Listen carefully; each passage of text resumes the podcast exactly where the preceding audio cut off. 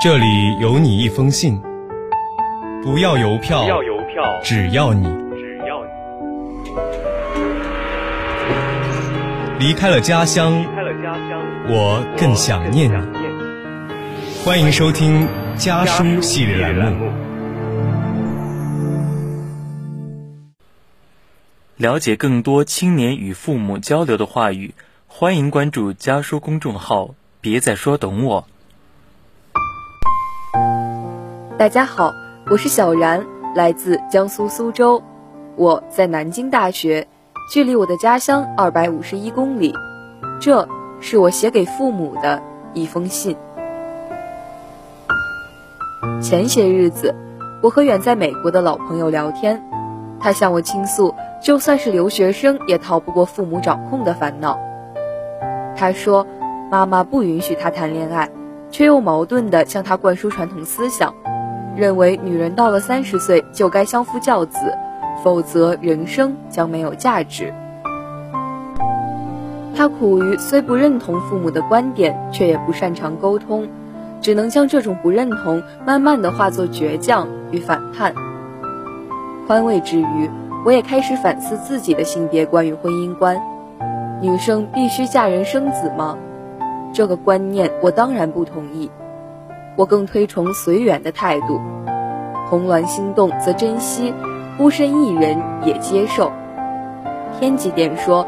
与其承担对下一代教育失败的风险，我更愿意养一猫一狗在身边作伴。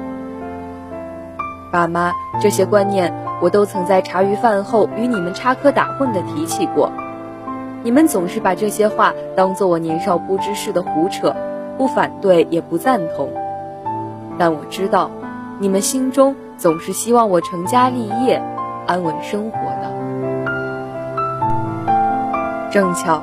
沉寂了大半年的电视剧市场在暑期重新活跃起来，身边的好友都开始看讲述年轻女孩故事的《二十不惑》。但我想着，或许是因为人生阅历的缺失，才让我和你们难以达成共识，于是打开了《三十而已》。相比二十的天马行空，三十有更多现实生活的模样，沪漂女孩的去留困境。平凡姑娘的职场瓶颈，全职妈妈的家庭与事业危机，在这部剧里，我看到了编剧尽可能还原出来的女性三十岁真实生活。三个女主角反映了女性群像，而这个群体逃不过的人生命题就是婚姻与孩子。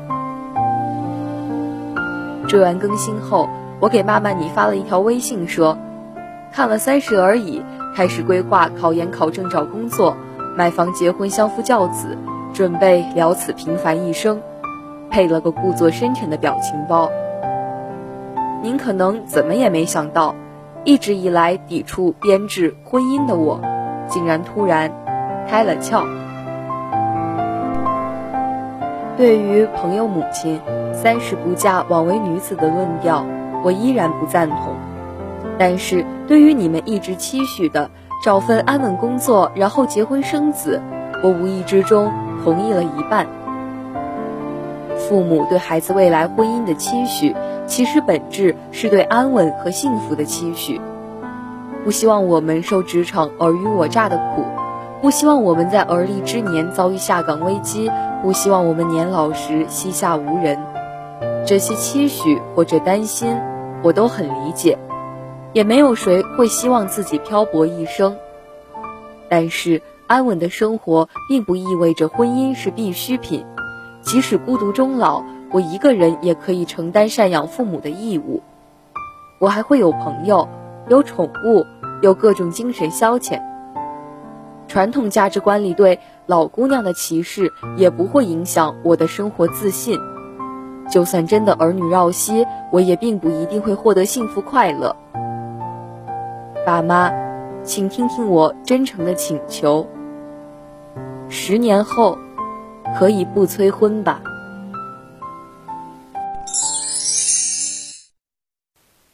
离家的路很短，回家的路却很长。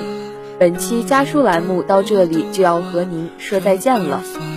下期将由我和我的小伙伴们继续为您带来关于家书的那些事儿。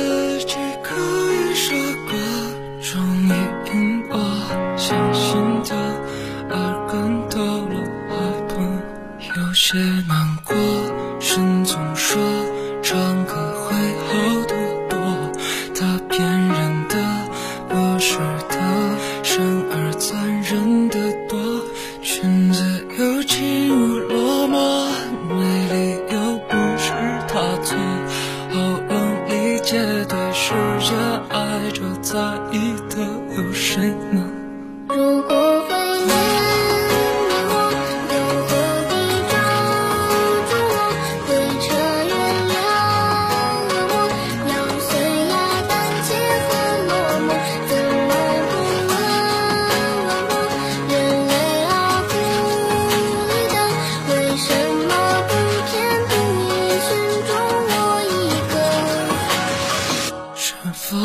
摔碎我，摔碎我，摔碎着我。是否会可怜我，可怜我，可怜着我？一会儿就好，让我懦弱，求求懦弱。好不容易钻破蛋壳，却看见更黑暗的着火。之后几年，他身